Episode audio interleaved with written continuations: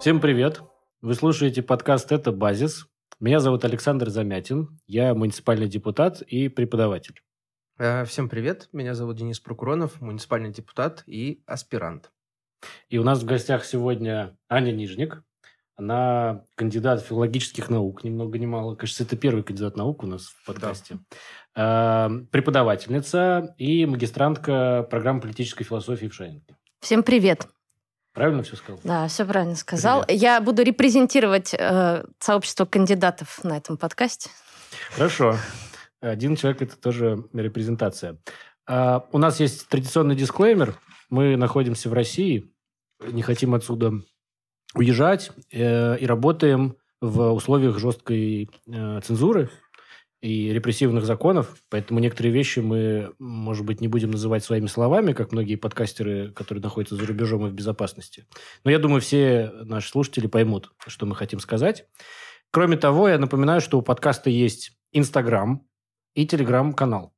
А, там помимо самих выпусков есть много всякого полезного контента. Подписывайтесь обязательно.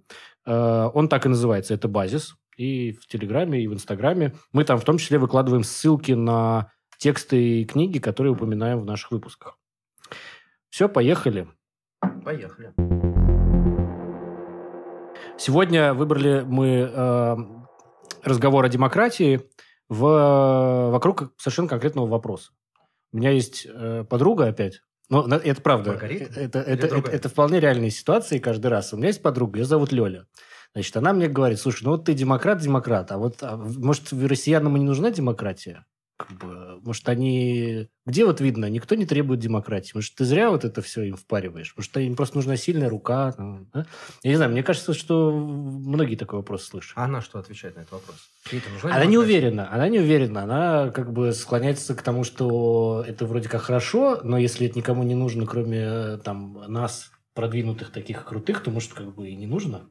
Ну, вот. действительно. короче, предлагаю нам сегодня поговорить, э, нужна ли россиянам демократия. Понятно. Угу. Давайте поговорим про это.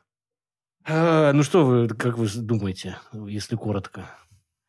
Ну, если коротко, мне кажется, что вопрос заключается в том, что, во-первых, какая демократия, во-вторых, что такое демократия, и вообще, в-третьих, кто такие россияне, потому что это напрямую пересекается с вопросом о демократии. короче, в студии. И что такое быть? И что такое нужна, да, и так далее со словом демократия есть некоторые проблемы. Когда мы говорим демократия, мы довольно часто понимаем под этим демократию западного типа или так называемую либеральную демократию, которая, в общем, э, сталкивается с определенными кризисами уже довольно давно, и об этом активно пишут в том числе и западные всякие теоретики и публицисты, а, потому что, как мы наблюдаем, например, в случае с выборами Трампа или вот э, в случае с недавними французскими выборами или а, в случае там с итальянскими выборами, часто э, эта демократия сводится к э, принципу, который был описан очень хорошо в мультике «Южный парк», когда, в общем, все выборы сводились к тому, что надо было выбрать между э, Сэндвичем. гигантской клизмой и сэндвичем с дерьмом, да, и тогда возникает вопрос, а сезон вообще. надо ли между ними выбирать, в общем-то.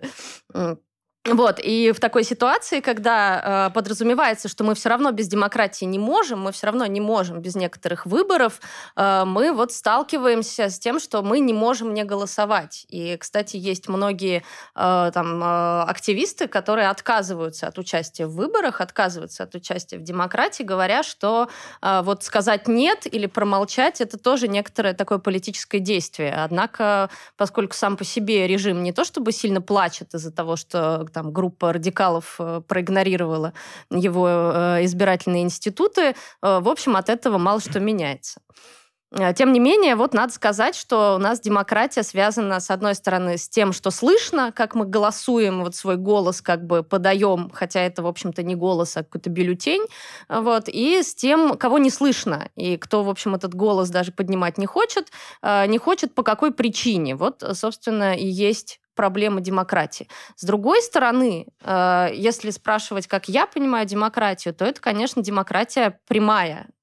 Такая демократия, когда э, все участники вот этого вот политического тела, да, если можно так сказать, э, начинают управлять, принимать какие-то решения без того, чтобы назначать э, какого-то виртуального такого вот человека, который бы их репрезентировал.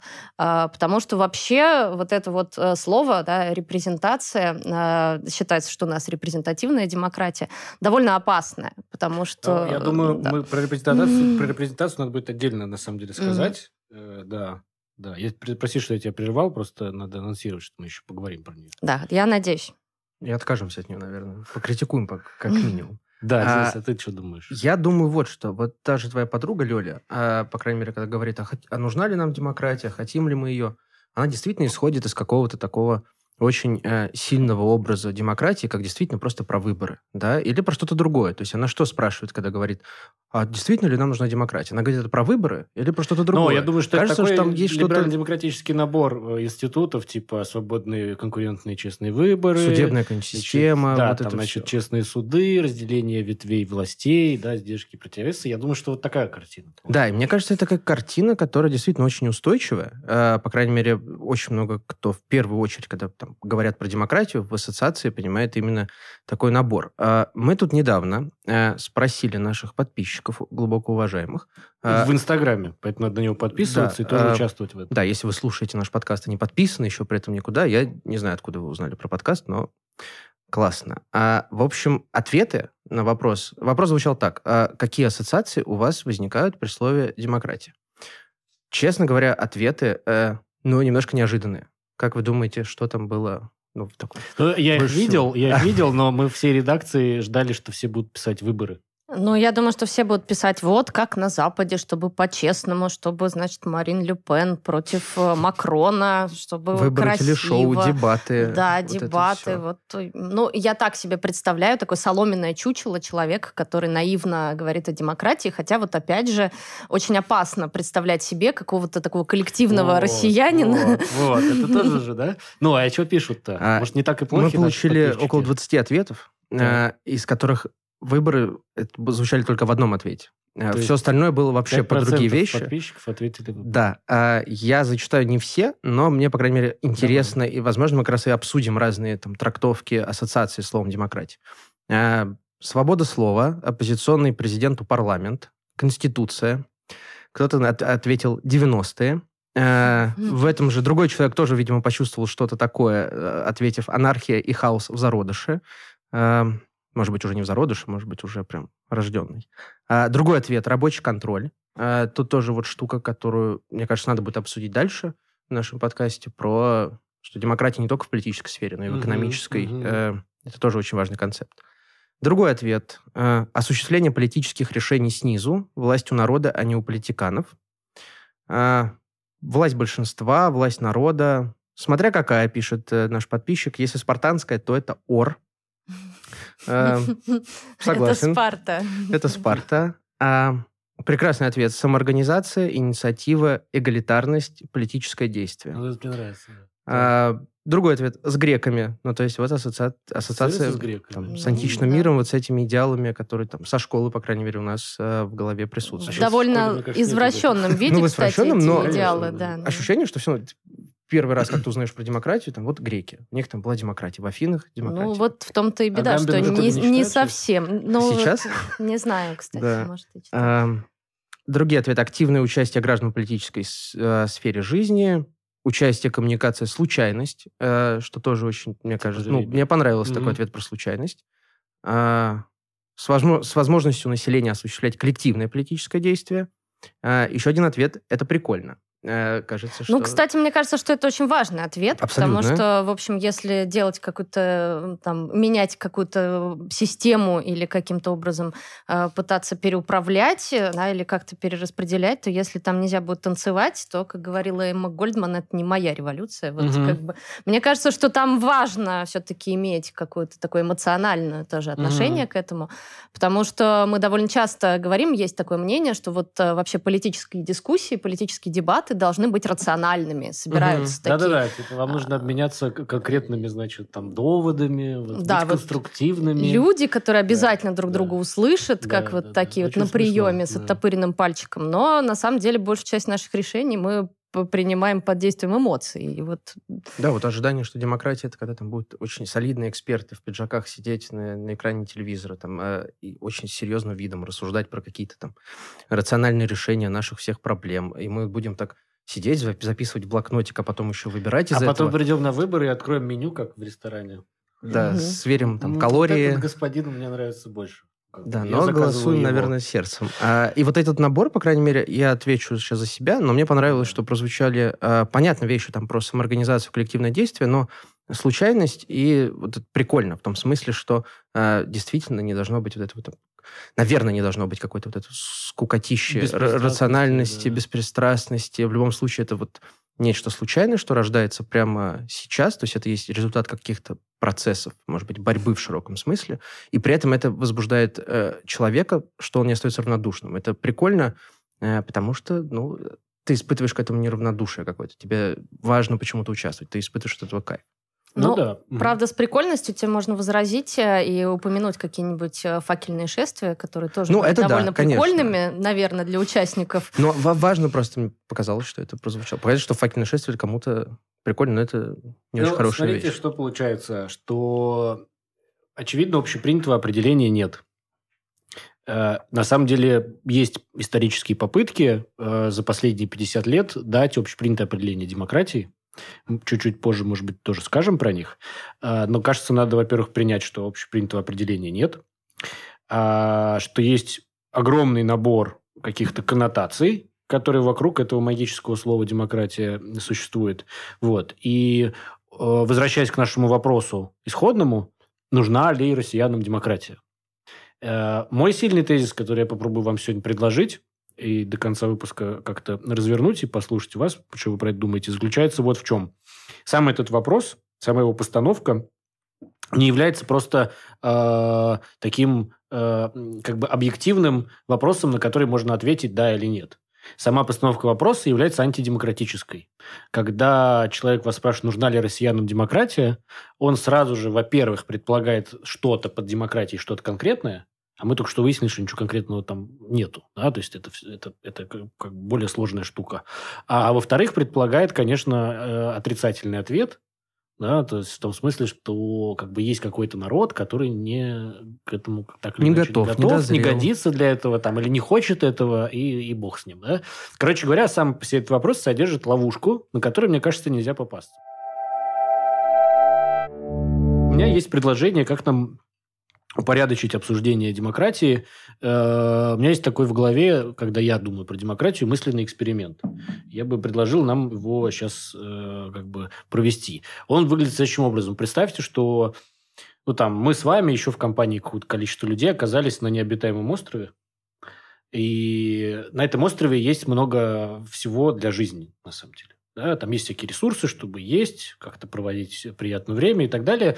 Но среди нас нету... э, у нас нет никакой политической системы, мы не понимаем, как распределять эти ресурсы. Вот как бы мы оказались на этом острове, просто мы друг, как в сериале Lost, да? Но там все-таки были какие-то пресуппозиции, а мы давайте представим, что мы как бы совсем вот оказались, мы друг друга совсем не знаем, и нам нужно принимать решения. Как вот мы видим какие-то колосящиеся поля, мы видим, значит, колодцы с водой, мы видим какие-то прекрасные дома со спальными местами, там, значит, нам надо как-то это все распределять друг с другом. Э, И, ну, есть, очевидно, какие-то два крайних решения. Есть там ультраэгалитаристское решение. Мы просто все это складываем в один мешок и режем, вот нас там, не знаю, 15, мы режем на Мгм. 15 частей. Есть ультраавторитарное решение. Мы просто все отдаем одному человеку, который, не знаю, там, который просто физически всех сильнее, всех отлупил, он сказал, все мое, дальше я с вами как-то поделюсь, чтобы вы там совсем не сдохли. Вот. А, Дальше, как бы между этими двумя крайностями есть какой-то спектр предпочтений. Как нам распределить между собой ресурсы? Вот ты бы... Что бы ты предложила в этой ситуации Слушай, всем ну, нам? а, вот у меня как раз а, твое первоначальное предположение о том, что мы не знаем друг друга, э, приводит к такому первому ответу, нам надо узнать друг друга.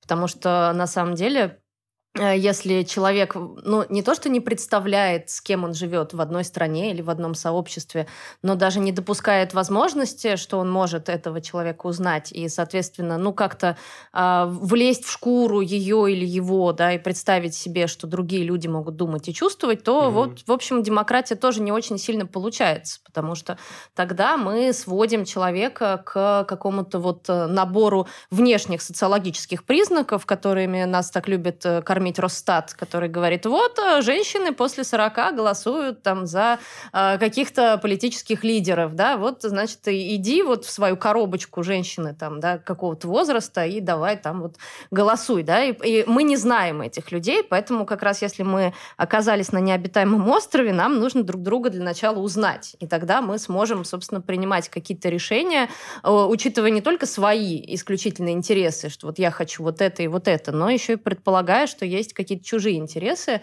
и что эти люди, которые нас окружают, это не враги, которые хотят обязательно у нас что-то отобрать, а, в общем, люди э, ровно такие же, как и мы. И вот к вопросу о том, чтобы что-то отобрать, есть довольно много антропологических исследований, вот, вообще есть некоторая такая проблема с тем, что когда э, у нас рождались там нововременные теории государства, самым главным таким соломенным чучелом и вот такой вот э, как бы другим были дикие народы. Вот они дикие, у них нет государства, они вообще полные варвары, друг друга режут на куски, убивают и так далее. Вот. Потом, э, когда уже там в 20 веке это все на начали изучать, оказалось, что вовсе они друг друга не убивают и, в общем... В чем-то даже лучше, чем наше общество. Да, и не режут на куски куски.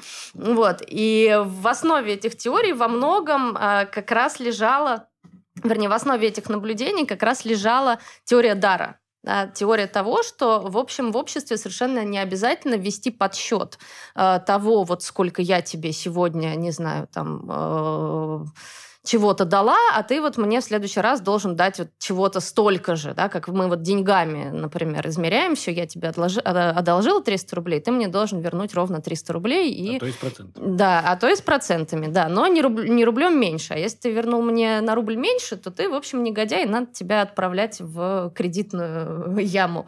Вот. Э, и поэтому, собственно, вот это распределение обязанностей, э, если оно основывается на том, что, в принципе, мы способны э, друг другу выражать какое-то отношение, которое не измеряется вот количественно да, в рублях или в каких-то абсолютных величинах, то у нас и не должно возникать проблемы с тем, чтобы распределять, соответственно, эти обязанности и распределять эту самую власть. Потому что, ну, каким-то образом она, наверное, все же будет распределяться, потому что невозможно на, обойтись э, без вот этой вот некоторой такой власти одного над другим, которая всегда есть в какой-то такой сложной э, системе. Но, тем не менее, да, можно понимать, что сегодня, например, мне дали, завтра дам я, да, и в этом нет никакой трудности. И сегодня я, например, да, там было принято то решение, которое я поддерживаю, завтра будет принято другое решение, и те люди, которые его принимают, это не мои враги, это люди, mm-hmm. с которыми я живу в одном сообществе. И даже если у нас возникают какие-то разногласия, то это не те разногласия, которые будут решаться терминальным способом, там, посредством убийства друг mm-hmm. друга. Вот, поэтому я думаю, я бы вот сказала, да, что если мы оказались на необитаемом острове, мы должны как раз друг друга узнать получше. Угу. Да. И поговорить, узнать там потребности, интересы других людей и сформировать тогда свои предложения. Так, Денис, я а бы тут э, бросил немножко. Я понимаю, что это эксперимент в первую очередь. Ради этого. А, ради этого. Но а, я попробовал немножко за него выйти, а, чтобы просто добавить некоторые важные вещи, как мне кажется. А, ну, с одной стороны, я полностью согласен с тем, что действительно сначала надо как бы узнать, кто мы вообще такие, если мы не знакомы. Но с другой стороны, э, и, по крайней мере, просто опыт некоторых встреч на там, муниципальном уровне с там, ну, собственники дома, да, там, те, кто здесь живет, снимает квартиры и так далее, приводит иногда к мысли, что э, ну, все не так просто. То есть я немножко расширяю эксперимент, что если вот неожиданно некое количество людей, э, незнакомых друг с другом, оказались тут, э, мы уже как бы изначально предполагаем, что все немножко сознательны, но по факту ведь это немножко, это сильное ограничение для того, чтобы переносить рассуждений из эксперимента в реальную какую-то плоскость. Э, скорее всего, э, даже если все там пришли к мысли, что надо сначала узнать друг друга, возникнет проблема с тем, что будут кто-то там более активный э, участник этих обсуждений, кто-то менее активный. И получится в любом, ну, какое-то вот первоначальное неравенство, оно возникнет просто потому, что какая-то часть людей, кто оказался на острове, в силу своих причин не сможет суперактивно высказываться, потому что, ну, там, из-за физических ограничений, mm-hmm. например, а, из-за того, что озабочен другой историей, например, у него там болит живот или что-то еще, и ты, ты хотел бы высказать. У тебя, может даже быть, в силу темперамента бывают кто-то, да, то есть, такие прямо энергично экспансивные. Кто-то, а да, по темпераменту, кто-то из ограничений, кто-то э, из каких других причин. У них есть что сказать по обсуждаемому вопросу, но они просто не смогут это сделать. И мы получим какую-то часть людей, кто активно высказывается, э, ну, там, делится там своими мнениями, там, как нам лучше тут построить, кто мы такие, давайте узнаем. То есть зададут тон обсуждению, а кто-то от этого отключится. А, и мне кажется, это очень важная штука, потому что мы не можем там всерьез предполагать, что все на одном уровне вот этой вот некой осознанности, да, что mm-hmm. мы сейчас будем все одинаково делиться. А, плюс есть, наверное, третья группа, которые, а, у которых, может быть, не будет ничего для того, чтобы там, сказать. Может быть, они не имеют а, какой-либо вообще мысли по вопросу, кто мы такие, кто я такой. И он тоже промолчит. И возникнет вот еще более такое сложное неравенство, наверное. Э, и это, как мне кажется, важно, потому что есть... Э, типа, что нам с этим делать? Э, мы все равно к этому придем. Ну, то есть, как бы мы в эксперименте не ответили идеально, перенося это в реальность, мы получим, что супер идеального обсуждения не возникнет. Даже если изначально будет поставлен верный вопрос, давайте мы узнаем, кто мы такие, где наш, там, в чем наша потребность. И возникнет все равно история про вот это вот неравенство, которое дальше будет каким-то образом э, решаться. Будут какие-то группы, которые э, доминируют, которые э, там, оказывают влияние на то, что мы обсуждаем, э, то, там, как, в каком направлении мы вообще думаем. Э, и возникнет все равно какая-то такая... Какой-то такой политический процесс, угу. даже вот в этом мыслительном эксперименте, когда одни будут отвечать одно, другим будет нечего сказать, третьи окажутся в меньшинстве и так далее. А просто вот эта заложенная внутренняя конфликтность, э, но... мне кажется, как бы просто важной при этом. Я увел в сторону от эксперимента, но э, да-да, понятно, э, что это имеет значение. Что кон, вот как бы конфликты, какая-то, какая борьба, даже тут нет элит, да, тут нет э, людей, кто там может быть, там, суперсильный, не знаю, физически, да, кто может там оказать там, насилие провести над другими, забрать ресурсы себе, что тоже в целом возможно. А просто даже на уровне какого-то говорения, на уровне обмена идеями неравенство возникает. Э, и это надо как-то решать. Э, это вторая мысль, что для того, чтобы обеспечить даже какое-то равное ну, участие людей, которым нечего сказать или которые не могут сказать, все равно нужна некая точка, из которой будет организован этот процесс обсуждения. То есть кто-то все равно должен кто должен сформулировать вопрос? Сформулировать вопрос, да, это вот повестку. проблема какого-то такого нулевого вопроса, то есть нулевой стадии там, участия, обсуждения внутри коллектива, когда э, не очень понятно, если даже чисто теоретически смотреть, а кто будет ставить этот вопрос. Если мы там, 20 человек на острове, и просто я скажу так, у меня за плечами там, не знаю, шанинг или что-то еще, я знаю, как там что-то, что тут сделать, да, это будет правильно. А не возникнет ли тут все дисбаланс, который повлияет на, на все остальное? Даже если вопрос правильный, давайте узнаем, кто мы. А точно ли мы уверены, что такой вопрос как бы надо, надо ставить? Ну, вот ты знаешь, э, на самом деле я, э, может быть, в силу вредности характера очень люблю теорию про несогласие.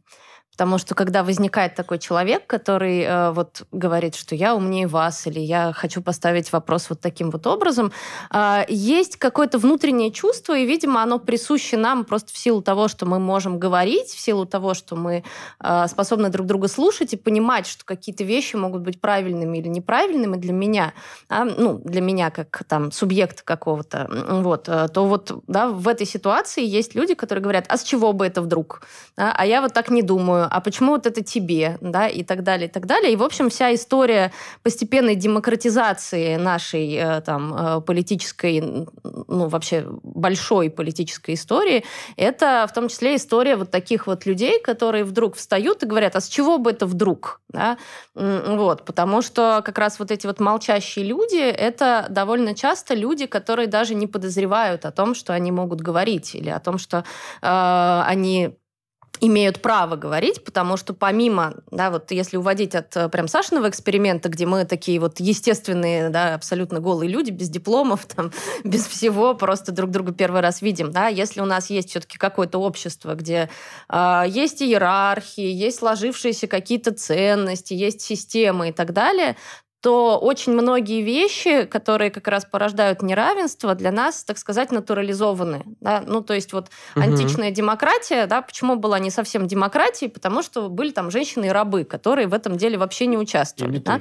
да. да. А, да, и вот прочие другие. А почему? Да? А потому что вот общество считает, что ну, они просто не способны, ну с чего бы вдруг, да, вот они могут как-то высказываться, им это совершенно не обязательно, они для этого не созданы. Да? И очень важно э, в такой ситуации как раз задать вопрос, а почему это так? Да, и как только вот э, этот человек, эта группа, это, я не знаю, там, женщина, да, или там человек, э, там, Бланки, да, который назвал себя пролетарием, да, э, вот, э, говорит, да, я вот именно вот эта группа, да, я именно к этому принадлежу, но я не согласен, или я не согласна, да, то есть вот ты понимаешь, что тебя некоторым образом заткнули, по какой-то причине, по причине там э, вот способности красиво говорить или по причине там недостатка образования какого-то или чего-то еще, и ты говоришь, да, это действительно я, я там э, как бы человек э, с иным типом сексуальности или я человек там с другим полом, гендером, да, чего-то еще, и я не согласен, да, или я не согласна. И мне кажется, что демократия в одной из теорий, собственно, демократия рассматривается как постоянная ссора, когда люди постоянно выясняют выясняют отношения. Ну, давай откроем э, завесу тайны. Это теория Рансьера, правильно я э, понимаю? Ну, да, отчасти есть еще, собственно, книжка про античные вот это понятие стазиса. Э, да. Ну, вот у Рансьера... Ну, это Агамбина как раз книжка. Нет, есть еще такая Николь Лоро. Ну, Николь Лоро, да, это главный источник. Да. Да. Вот. Но да, вот это вот такая, такое состояние, когда люди, в общем, все время да, находятся в, в каком-то несогласии, угу. и самое главное, они этого не боятся. То есть двигателем демократии является несогласие. Дело в том, что у нас часто демократия и вообще политический процесс связан с тем, что все должны с нами соглашаться. И в силу какой-то, ну, видимо, какого-то склада политического ума или, да, каких-то практик, когда мы встречаем человека с противоположным мнением, мы чрезвычайно пугаемся.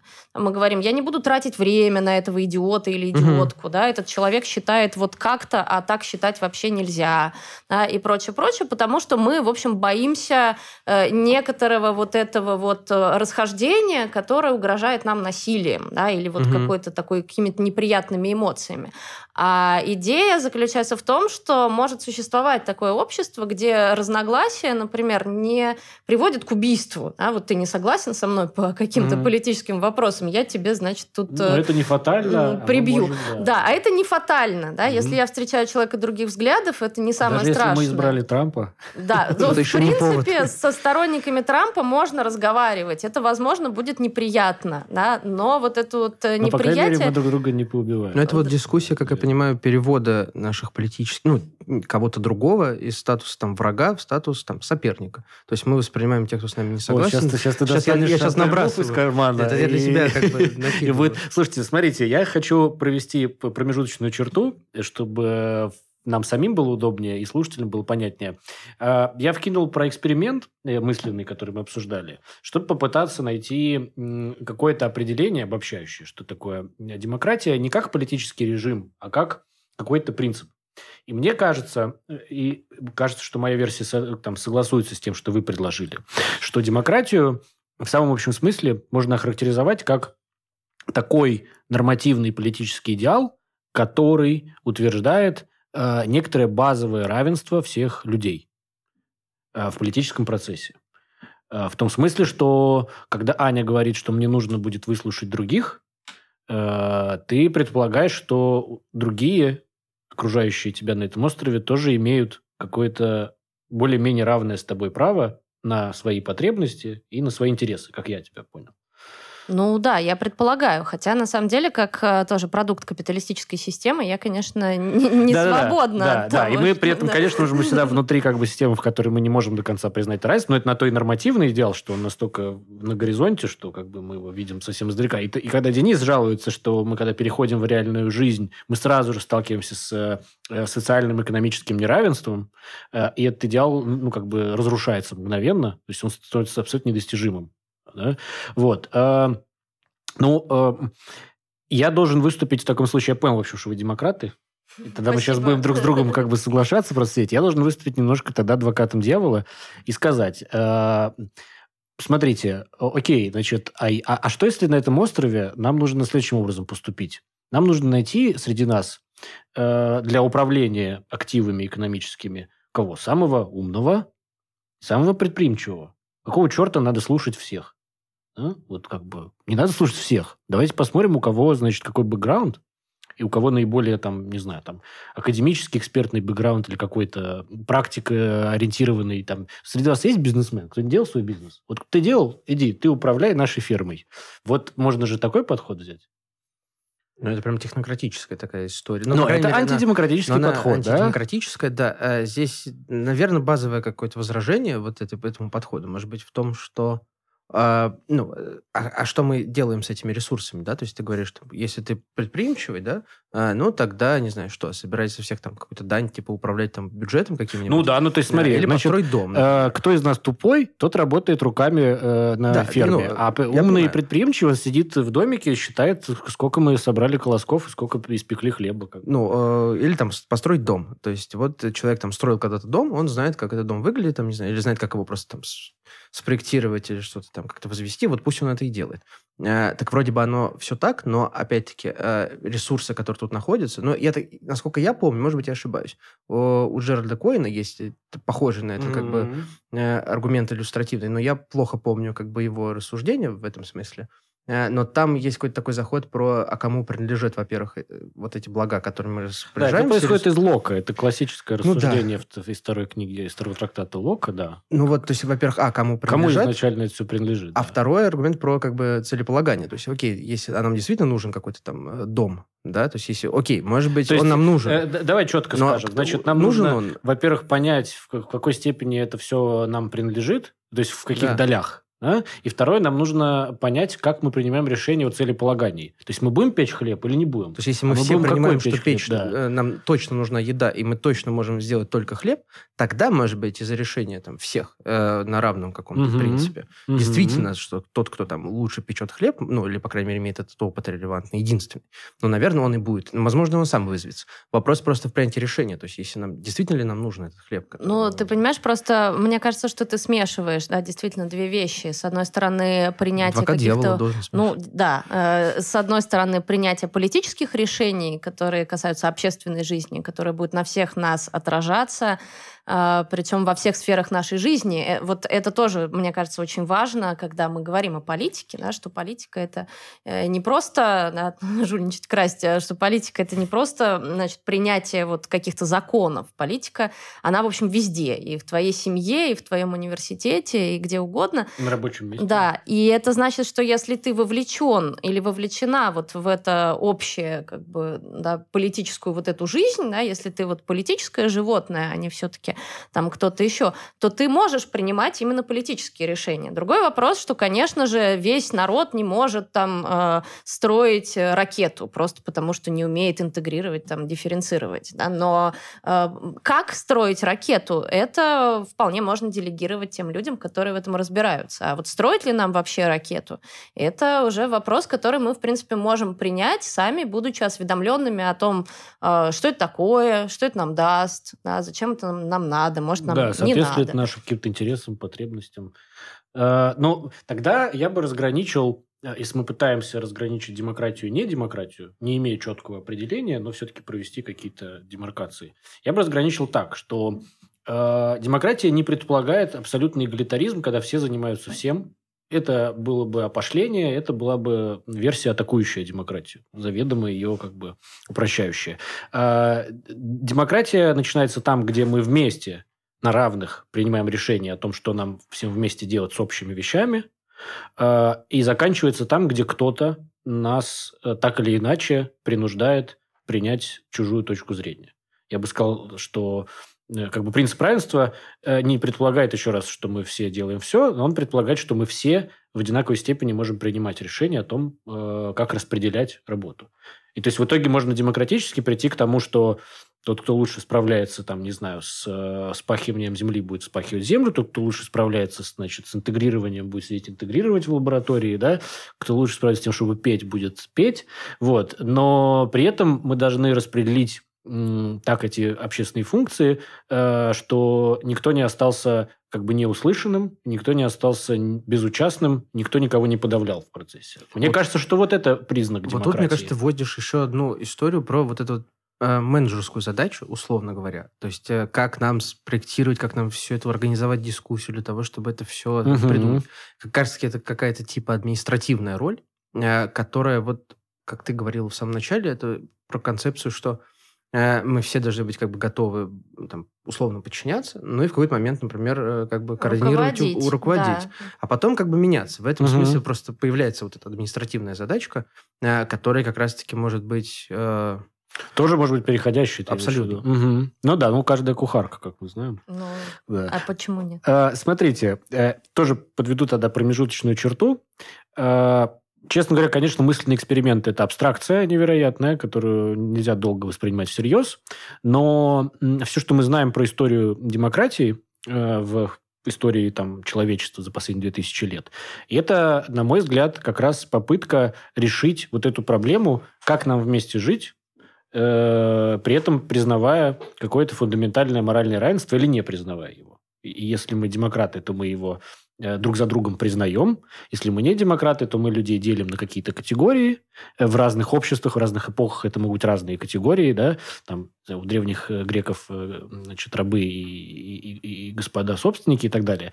Значит, э, ну, так или иначе, вся история демократии – это про поиск такой модели, и демократы всегда занимались поиском такой модели, в которой мы можем обеспечить э, наибольшее фундаментальное политическое равенство. Вот. Э, и здесь мы подходим к тому, что уже чуть анонсировали в конце, уже пора, э, той самой, к той самой репрезентации. Я хотел бы немножко занять вашего времени и покритиковать все-таки тот ответ, который, слава богу, всего лишь 5% занял среди наших подписчиков, да, что демократия равно выборы. В теории демократии, значит, я просто сразу закидываю шокирующие утверждения. Значит, первое, демократия не равно выборы. Второе, э, ассоциация демократии с выборами – это довольно new. Ну, то есть не то, чтобы так было всегда, мягко говоря, а всего лишь 200 лет назад демократия и выборы – это вообще были взаимоисключающие вещи. Вот. И э, третье, э, тогда непонятно, как бы чем тогда была демократия, да, до выборов. То есть кажется, что почему-то никто из вас про это не сказал, что э, все вопросы, значит, на этом острове мы должны будем решать как? Голосование. Консенсуально. Ну, ну, потому что вы демократы, значит. А я прихожу и говорю, как, как? Вы как бы голосованием. Вот мы ставим вопрос. Черепками. И, черепками. будем да, камушком. значит, у кого на какой вопрос больше камушков положено, тот, вопрос, тот, тот ответ и победил. Да?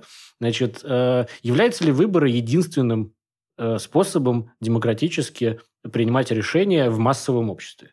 Э, минимальный экскурс в историю, э, и любой политический теоретик про это знает, вот, что во-первых, то, что э, отождествление демократии с выборами, это называется э, электоральный фундаментализм, да, когда выборы ставятся во главу угла. Значит, электоральному фундаментализму не очень много лет.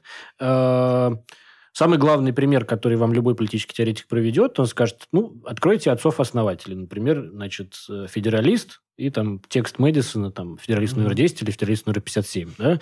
Значит, что там написано? Там прямо различается демократия, как некоторая ситуация там, там прямой демократии, где все участвуют, все собираются, как Мэдисон пишет, купно, значит, ну, это такой перевод, значит, старорусский.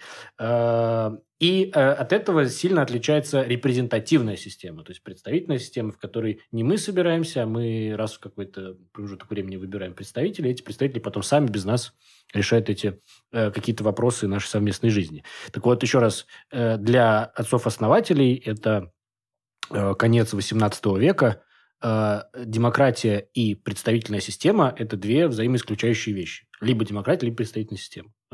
Вот. Э, потом происходит в течение следующих там, 150 лет очень любопытная трансформация. Я, честно, потратил довольно много времени в своей жизни, чтобы постараться понять, как это так произошло, что от точки в конце 18 века, в которой выборы и демократия – это исключающие вещи, мы пришли в точку, в которой я с детства как бы слышу, что выборы и демократия – это одно и то же. Это как вообще произошло? То есть, что между этими двумя точками случилось? А, не могу сказать, что я до конца нашел ответ на этот вопрос, но я бы э, заметил, к минимум э, там одну э, ключевую трансформацию в понятии о том, что такое демократия, которой мы э, многим обязаны. Ее совершил такой, значит, австро-американский, э, австрийско, наверное, правильно сказать, австрийско-американский экономист э, Йозеф Шумпетер. Да, mm-hmm. с, в, э, он написал всего лишь одну главку своей главной книге «Капитализм, социализм и, демократия», одну главку про демократию.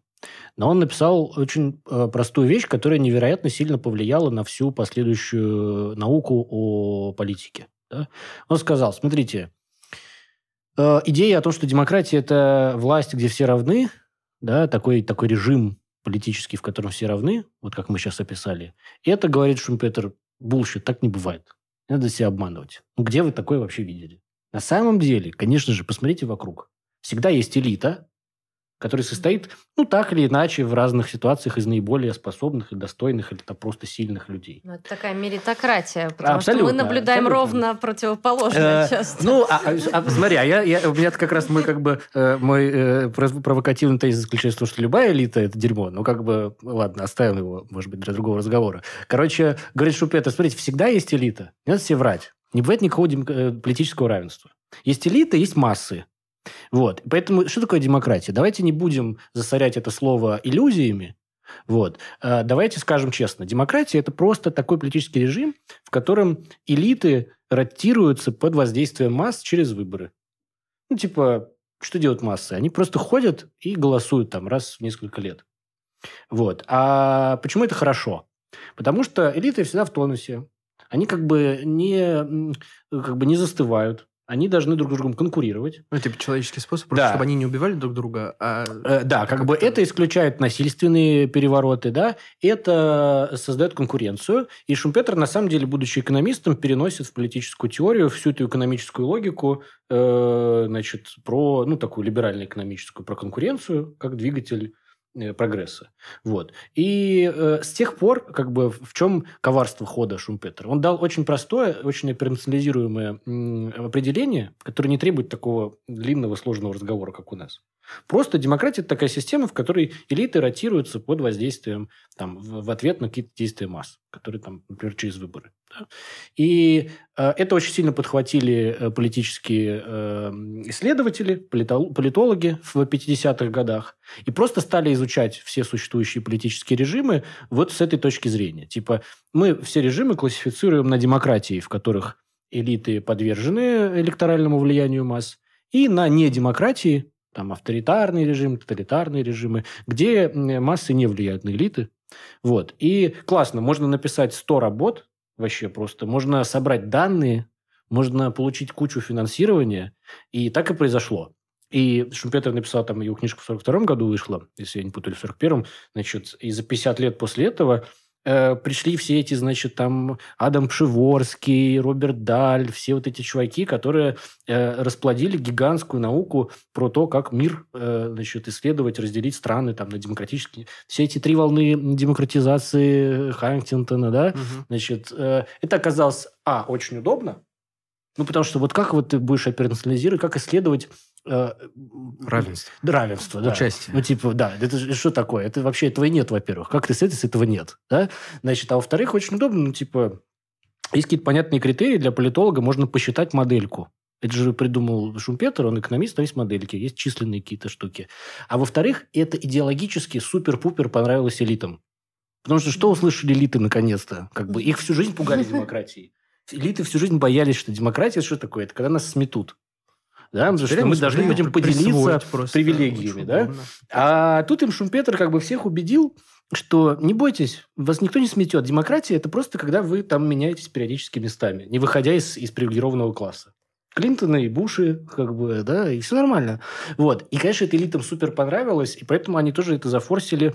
Появились эти синктенки, э, значит, э, там, про республиканские которые продавали в начале, ну, там, как бы в начале 90-х, там, при развале советской части э, света, продавали во все эти постсоветские страны, значит, свою, свою точку зрения, там, вы хотите демократию устроить? Сейчас вам расскажу, что такое демократия. Коробку демократия... из-под принтера вам пришлем, да, и да, будет да, вам да, демократия. Вот. И это такой, короче, мой экспресс-пересказ э, той трансформации, которая случилась э, с этим понятием. И, по-моему, э, нам как бы стоит это очень хорошо понимать, как случилось так, что мы отождествляем демократию с каким-то набором либерально-демократических институтов. Тем нашим слушателям, которых заинтриговала эта моя история, я бы очень сильно посоветовал э, открыть классную книжку э, Бернара Манена. Это такой... Э, Бернар Манен такой французский исследователь. Она переведена на русский. Она не очень большая. Э, про, называется «Принципы представительного управления». И Манен показывает то, с чего я начал, как э, представительство и выборы э, всегда были э, чем-то противоположным к демократии в западном мире. Вот. Э, Манен такой крутой очень историк, э, политический теоретик. Прочитайте, и как бы ваш взгляд на демократию больше не будет прежним. Вот. Ну, э, мне показалось важным э, проговорить, да, что Мне кажется, эта раз... книжка менее известная, чем э, недавно вышла Ван книга э, «Против выборов». Да. Э, ну, Ван Рейбрук против... просто пересказывает Мане, Э, да. Ну, да. Она хорошая, она более популярная. Да, но при этом, даже не на, несмотря на наличие этой книги, э, окей, наши подписчики прекрасные, все абсолютно, э, но все равно торжество идеи про э, сводимость демократии к выборам э, все равно еще достаточно сильна, и она не особо кем-то подрывается вот так вот, ну, переосмысливается. Или нет, или подрывается. Э, ну, есть же эксперименты в Швейцарии, по-моему, да, система жребия. Да, но вот, э, вот как раз у Ван Рейбрук э, такой большой э, фанат и проповедник вот этой истории про э, делиберативную демократию, причем через конкретный инструмент, через жеребьевку. Mm. Да, то есть тут надо сказать, что исторически демократия, начиная там с Аристотеля и заканчивая там какими-то, значит, Флоренцией XVI века, жестко ассоциировалась со жребием. Аристотель так и писал, смотрите, значит, демократия – это где жребий, а где выборы – это аристократия. Ну, потому что там, типа, лучшие. Угу. Вот, да. И есть эти эксперименты, но у меня, конечно, тоже супер скепсис к тому, что предлагает э, Ван Рейбрук, потому что м- это, переходя, наверное, к нашей заключительной части, э, я думаю, что демократия предполагает все-таки э, нарушение какого-то расклада сил, особенно политических, ну и на самом деле связано с этим социально-экономических, который предполагает борьбу. Что говорит Ван Рейбрук? Не нужна политическая борьба, надо просто устроить жребий. Давайте пройдем эксперимент. Ну, да, но докажем, есть некоторые бы... проблемы, потому что, исходя из жребия, у тебя э, как бы может даже получиться не сильно репрезентативная выборка. Да?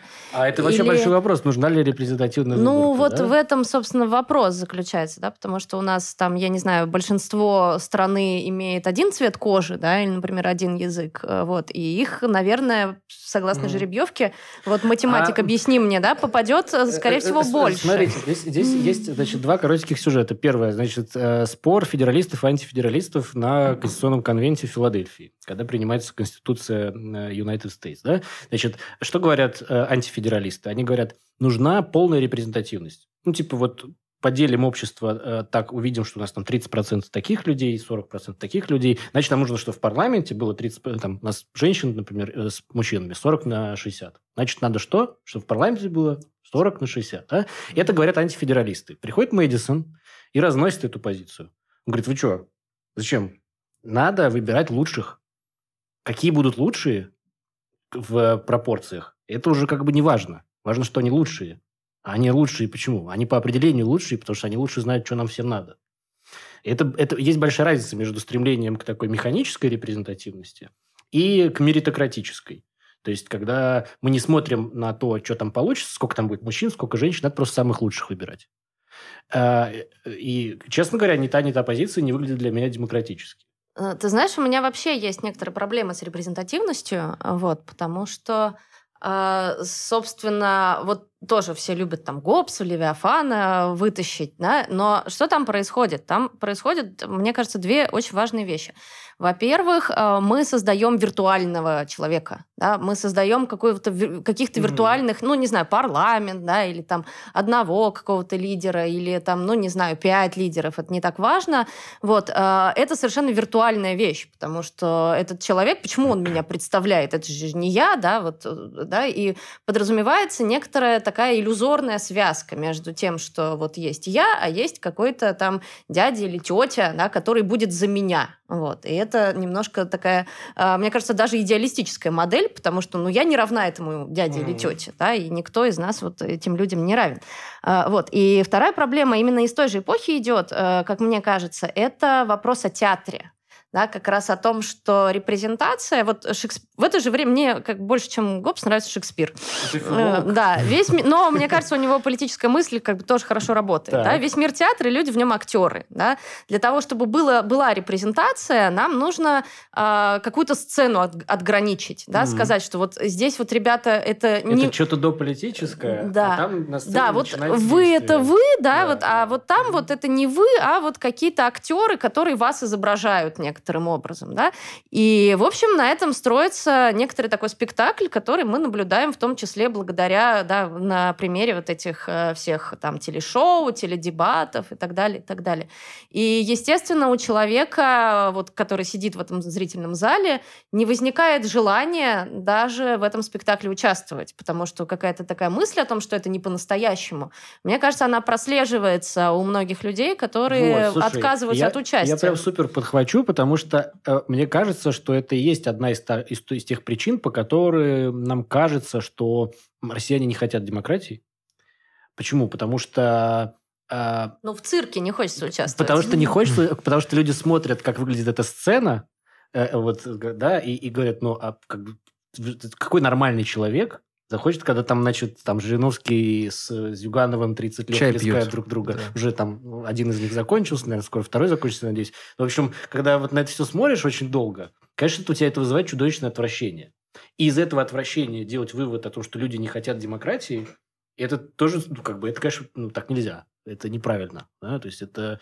Э, окей, а как тогда, чего тогда люди хотят-то? Как бы, вот, ну, если я говорю, что это неправда, что люди не хотят демократии, Потому что когда вы им предлагаете демократию, вы показываете им какую-то вот эту сцену, в которой не хочется никому участвовать.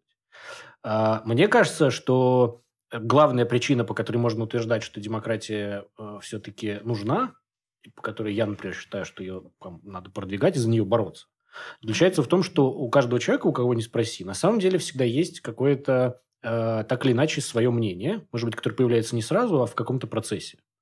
И даже если это мнение заключается в том, что все вокруг идиоты, а я прав, это все равно его э, как бы позиция и единственный там как бы единственный политический принцип, который позволяет его позицию реализовывать, это демократия. Ну, то есть, грубо говоря, подойди к любому человеку, собери, что он думает по тому или иному вопросу, а потом скажи, а все, чувак, авторитаризм, никакой демократии тебе. И все, и ты заткнись и сиди дома и молчи. Вот. Иными словами, поскольку у людей вообще могут быть потребности и представления и интересы в общественной жизни, постольку людям нужна демократия. Если людей загнать в такую ситуацию, в которой, честно говоря, мы все и живем, в которой у нас как бы нету возможности формулировать свои общественно-политические потребности. Мы это делаем как-то полуподпольно, несознательно и так далее. Но вот я выхожу как депутат во двор, на самом деле вижу, что у всех есть. У всех есть мнение, как должен выглядеть двор, но для этого надо просто людей собрать, чтобы они друг на друга посмотрели, как ты в самом начале сказал, послушали, начали спорить. И, и выход из этого спора демократически заключается в том, чтобы у них всем им дать договариваться, Антидемократически заключается в том, чтобы их всех ударить по шапке, загнать обратно домой и сказать, я сейчас за вас все решу. Но ведь даже нет такого прям четкого разделения, да, что мы либо, вот вы договариваетесь, да, или другой вариант, другой полюс, где там по шапке дадим. Да, это две крайности. А это две крайности, и чаще всего происходит такая подмена, то есть как бы мы, ну, это на примере того же соучастия во дворах зачастую бывает, ну, или какого-то обсуждения, что делать во дворе. То есть мы вместо острова переместились в какой-то такой двор. А, приходят люди, которые, ну, процессы построены таким образом, что реальное подчинение, реальное неравенство, оно абсолютно скрыто за э, за какой-то вот такой ширмой э, прекраснодушных каких рассуждений о том, что давайте мы узнаем сейчас мнение вот, вот всех вас. Проблема в том, что даже такое мнение и возможности э, там, мнение это высказать, они как бы ограничены определенным набором вещей. То есть, типа, вот мы хотим сделать там лавочки во дворе. Давайте все вместе обсудим, как будут выглядеть лавочки. А, проблема в том, что это уже изначально как бы выдал, типа, что здесь будет лавочка. Типа, никакой демократии в этом, конечно, нет. Ну вот, э, ты, э, собственно, Саш, ты когда говорил, э, меня немножко смутила э, такая фраза да, про участие в общественно-политической жизни. Мне кажется, что это вот наше возвращение. Что не надо разграничивать. Да, да, что да, не надо да. разграничивать, mm-hmm. что у тебя, ну, есть такое представление тоже, да, о том, что политика это вот, да, как Денис говорит, набор вопросов. Вот мы вам выдадим набор вопросов, это политика, да, а вот то, что, ну, не знаю, из истории, да, вот то, что тебя там дома муж бьет, это не политика, это, mm-hmm. значит, ссор, ссор в избе, да, да, а то, что у тебя там что-то происходит... Ты э, работаешь за 20 тысяч да, в месяц ты происходишь за два, да, работаешь за 20 тысяч в месяц, это тоже не политика, это экономическая сфера, она в наши интересы не входит. И вот, э, собственно, да, вот этот вот вопрос, а с чего бы вдруг, я бы выразилась бы... Не согласен, да, я бы выразилась бы еще бы резче, да, вот когда человек задает вопрос, а что это вот так вот, да, это вопрос, который не только какие-то группы делал более видимыми, но еще и вносил в наше представление о том, что такое политическое.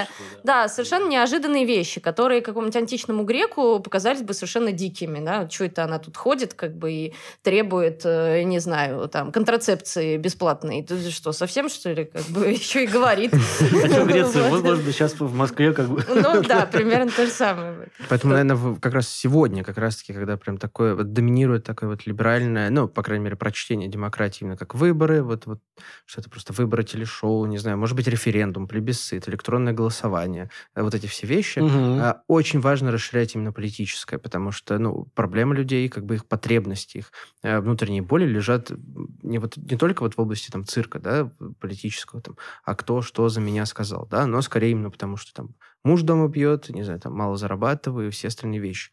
А, и надо как-то, типа, что делать, если мы там вернемся там, угу. в конце выпуска про это. А, и расширение пространства политического – это как бы важная штука, потому что а, можно быть... А, по-моему, это где-то у Корин Робин в книжке про дух консерватизма угу. в Америке. А, там есть какая-то такая потрясающая цитата, которую я видел ее в нескольких местах, а, что можно там оставить человека там прикрепленным к заводу, к земле, а, оковать его, короче, большим количеством цепей, но дать ему возможность почувствовать себя политическим гражданином, потому что он там на выборах высказывается, Uh, ну, окей, то есть, но это не будет ни, ни демократии, ну, ни равенства. Да, да. Uh, и как бы это, мне кажется, наблюдение раскрывает вот лукавство вопроса, с которым я тут борюсь uh, весь час. Нужна ли людям демократия? Вы когда спрашиваете, нужна ли людям демократия, это, конечно, вопрос, который игнорирует все вот эти сложности реального социального неравенства, игнорирует вопрос о том, где границы этой общественно-политической жизни проходят, кому вообще в ней участвовать, а кому за ней наблюдать как бы из зала, кому находиться на сцене и так далее. То есть э, я бы суммировал это как то, что вопрос о демократии – это вопрос э, не абстрактных определений и принципов, а это скорее вопрос о политической борьбе, причем э,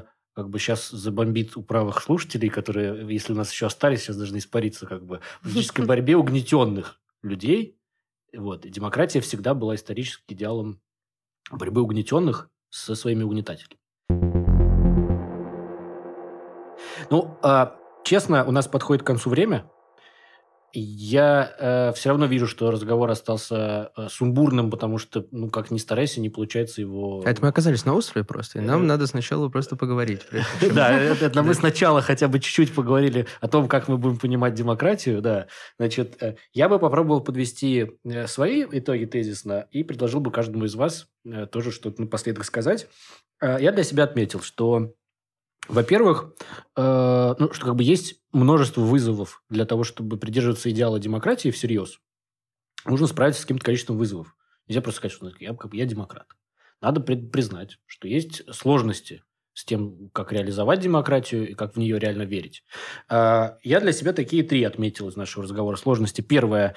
Э, есть то, что я бы назвал коммуникативной бездной.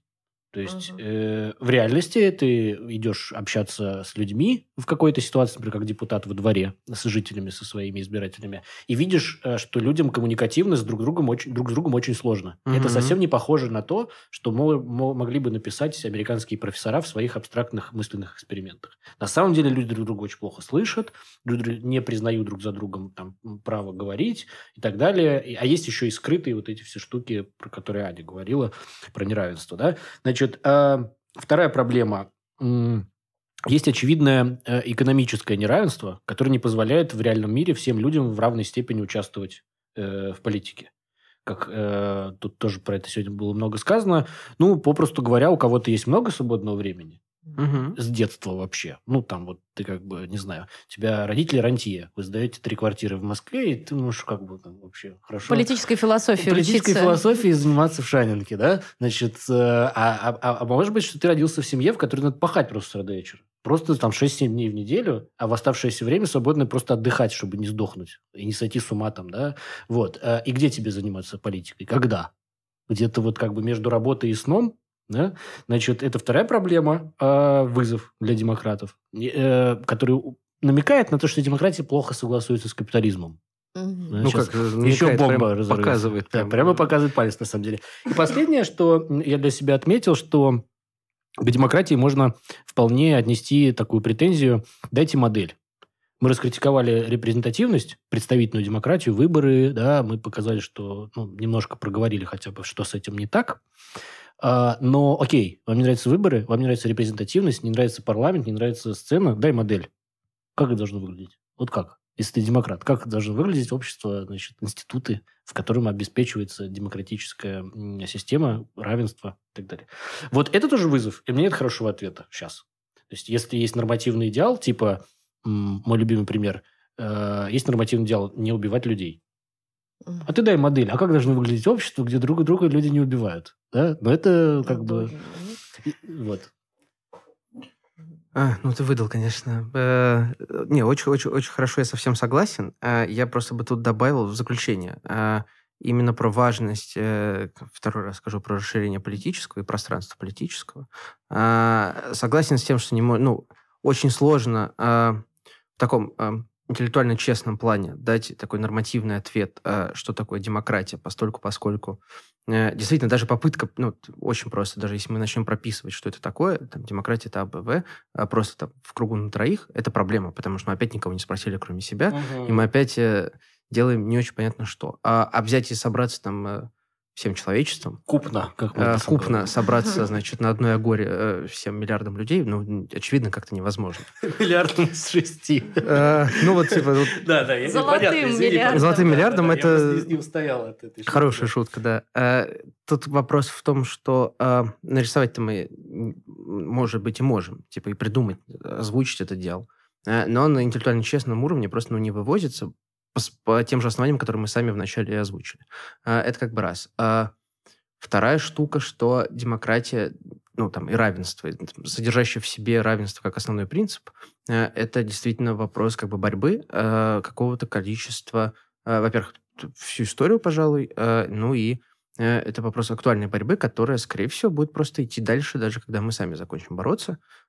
И важно, что это действительно история про борьбу угнетенных а, совершенно разных как бы пространствах и на разных И уровнях. Тогда, извини, пожалуйста, и тогда вопрос исходный звучит так. Нужна ли угнетенным борьба за себя?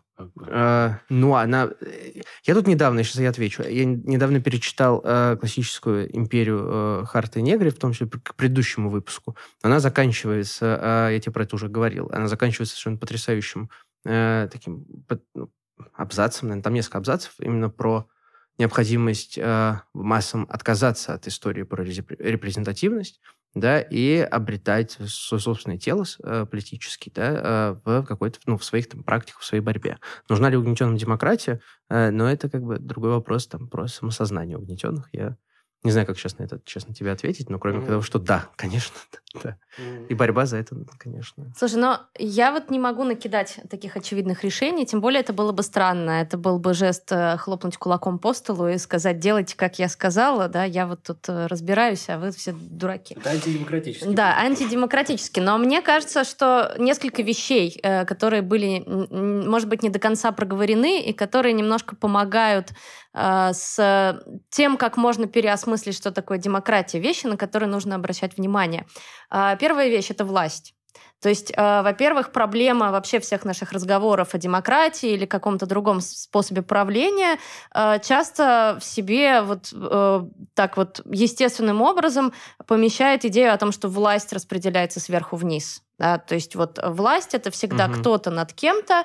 Вот, и когда э, пытаешься сказать, ну да нет же, это не совсем так, да, то э, сразу же возникают такие возражения, а вот в жизни, да, вот, например, там, я не знаю, Саша может э, меня там чем-нибудь принудить, например, да, или там придет э, кто-нибудь, даже не облеченный государственной властью, и тоже там как-то на тебя подействует, э, и ты подчинишься. И, и да, это нерешаемо вот в нынешнем состоянии, но нужно помнить о том, что власть — это некоторая такая самостоятельная материя, самостоятельная сущность, которая просто приобретает э, свою форму в некоторых институтах.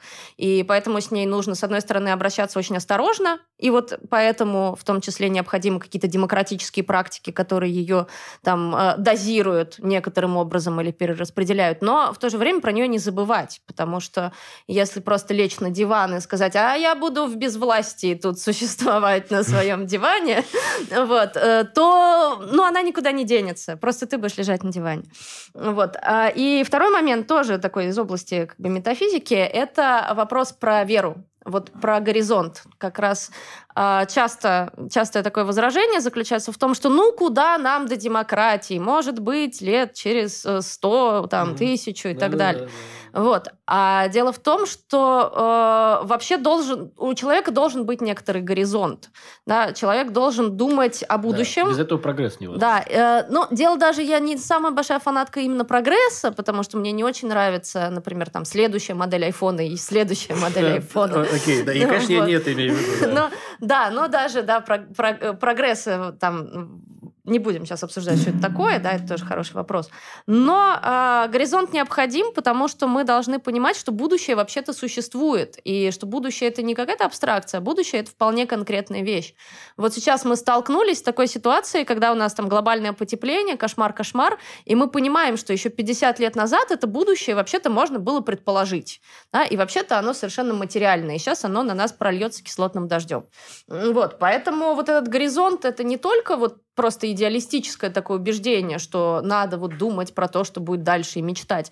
Надо просто понимать, что то, что будет дальше, это вполне материальная вещь. И угу. э, вот э, э, она требует э, как раз того, что мы все-таки во что-то поверим, мы все-таки будем что-то предполагать. Вот то есть будущее... нормативный дел нужен. Да, но будущее подразумевает предположение. Угу. Другой вопрос, угу. что он не обязательно должен быть прям уж таким нормативным, да, что вот будет так и никак угу. по-другому. Но все равно мне кажется, что мы стали забывать про вот эту вот эмоцию веры, э, которая тоже материальна, которая тоже существует на угу. самом деле, и она просто помещает нас в область вероятностей. А если мы делаем вид, что вероятностей не существует, мы живем как раз вот в этих самых коробочках, где ничего нельзя изменить, угу. где нас всех посчитали, и вот и слава богу. Угу. Ну, в общем, нам точно придется занимать какую-то позицию относительно и настоящего, и будущего в том числе. Да, но будущее возможно. Окей, мы закончили разговор о демократии. Формулы будущее возможно. А, спасибо вам большое. Друзья, я напоминаю, что надо не только слушать нас, наш подкаст, но еще подписываться в Телеграме на канал и в Инстаграме на аккаунт «Это базис». И мы там будем добавлять какие-то материалы, э, ссылки, э, тексты, карточки по про отдельным демократию. вопросам. Да, про демократию да. Тоже. И если из сегодняшнего, мне кажется, сверхнасыщенного разговора вы за что-то зацепились и хотите э, раскрутить, напишите нам в комменты, мы раскрутим. Спасибо. Спасибо. Всем пока. Это пока. базис. Ну, неплохо.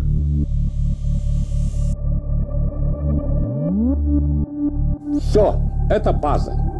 И это главное. Это основа.